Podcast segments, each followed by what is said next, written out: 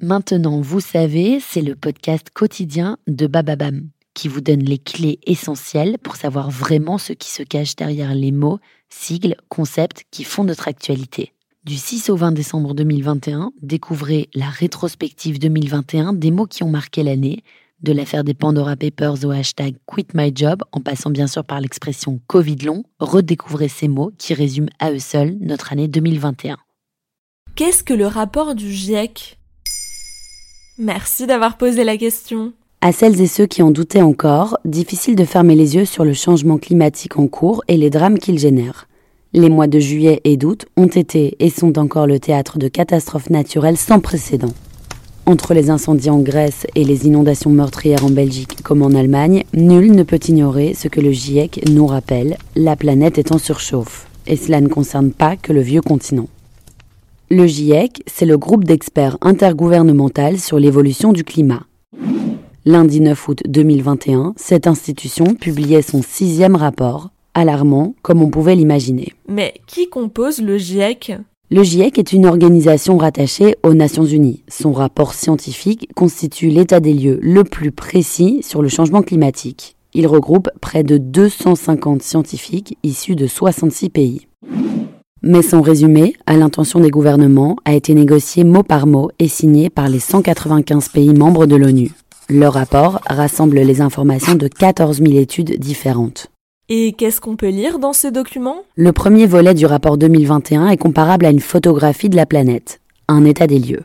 La nouveauté de cette édition, la responsabilité des humains. Plus aucun doute, elle est à l'origine de la dégradation du climat et donc des incendies, faute de précipitations sous certaines latitudes, ou au contraire des inondations dans les pays au climat tempéré. En 2013, notre responsabilité dans cette catastrophe était encore considérée comme extrêmement probable. Les deuxième et troisième volets devraient sortir en février et mars 2022. Ils traiteront de la vulnérabilité de nos sociétés et des solutions à déployer pour réduire les gaz à effet de serre même si ces solutions sont déjà connues de nos gouvernements. Côté menace, la hausse des températures d'1,5 degré sera inévitable. Cela semble peu, mais gardons à l'esprit que c'est une moyenne. Ce chiffre pourrait grimper jusqu'à 7 degrés dans certaines régions. Ainsi, certains effets de notre activité sur Terre seront irréversibles, mais pas tous. Valérie Masson-Delmotte, directrice de recherche au commissariat à l'énergie atomique et coprésidente du groupe GIEC 1, en est convaincue.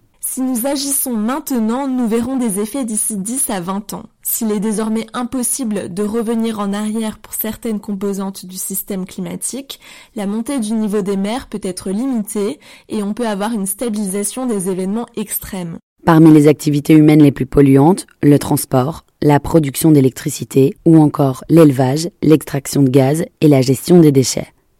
Espérons que la prochaine conférence climat de l'ONU réveille les États. Rendez-vous en novembre prochain. Voilà ce qu'est le rapport du GIEC. Maintenant, vous savez, un épisode écrit et réalisé par Johanna Cincinnatis. En moins de 3 minutes, nous répondons à votre question. Que voulez-vous savoir? Posez vos questions en commentaire sur les plateformes audio et sur le compte Twitter de Maintenant, vous savez.